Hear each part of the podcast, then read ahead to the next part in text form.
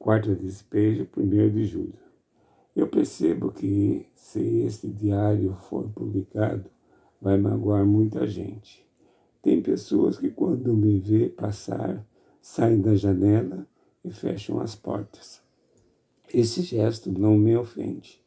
Eu até gosto, porque não preciso parar para conversar.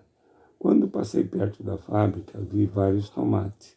Ia pegar quando vi o gerente. Não aproximei, porque ele não gosta que pegue.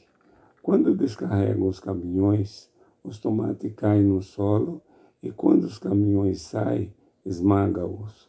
Mas a humanidade é assim, prefere ver estragar do que deixar seus semelhantes aproveitar. Quando ele afastou-se, fui pegar os tomates. Depois fui catar papéis. Encontrei o Sansão, o carteiro. Ele ainda não cortou os cabelos. Ele estava com os olhos vermelhos.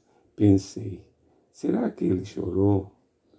Ou vontade de fumar? Ou está com fome? Coisa tão comum aqui no Brasil.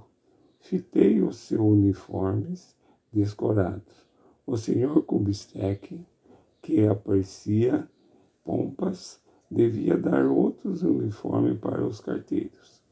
Ele olha-me com o meu saco de papel. Percebi que ele confia em mim. As pessoas sem apoio igual ao carteiro, quando encontram alguém que condói-se deles, reanimam o espírito. Eu não gosto do Kubitschek homem que tem um nome esquisito, que o povo sabe falar, mas não sabe escrever. O baiano, esposo da dona Zefa, é meu vizinho e veio queixar-se que José Carlos lhe aborrece. O que eu sei é que, com tantos baianos na favela, os favelados veteranos estão mudando-se. Eles querem ser superior pela força. Para ficar livre deles, os favelados fazem um sacrifício e compram terreno e zarpam-se. Eu disse-lhe, teus filhos também aborrecem-me.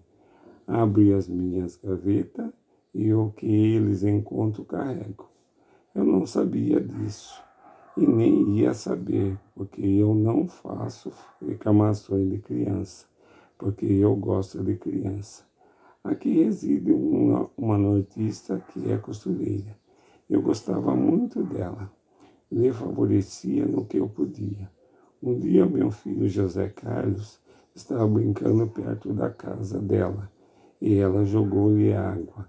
No outro dia, veio um caminhão jogar abacaxi podre aqui na favela e eu perguntei a ela por que havia jogado água no meu filho.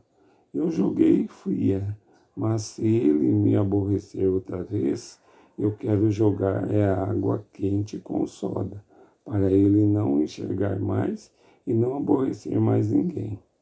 A minha simpatia pela dona Chiquinha arrefeceu. No outro dia, a dona Chiquinha veio perguntar se eu queria brigar com ela, que ela ia buscar a peixeira. Não lhe dei confiança.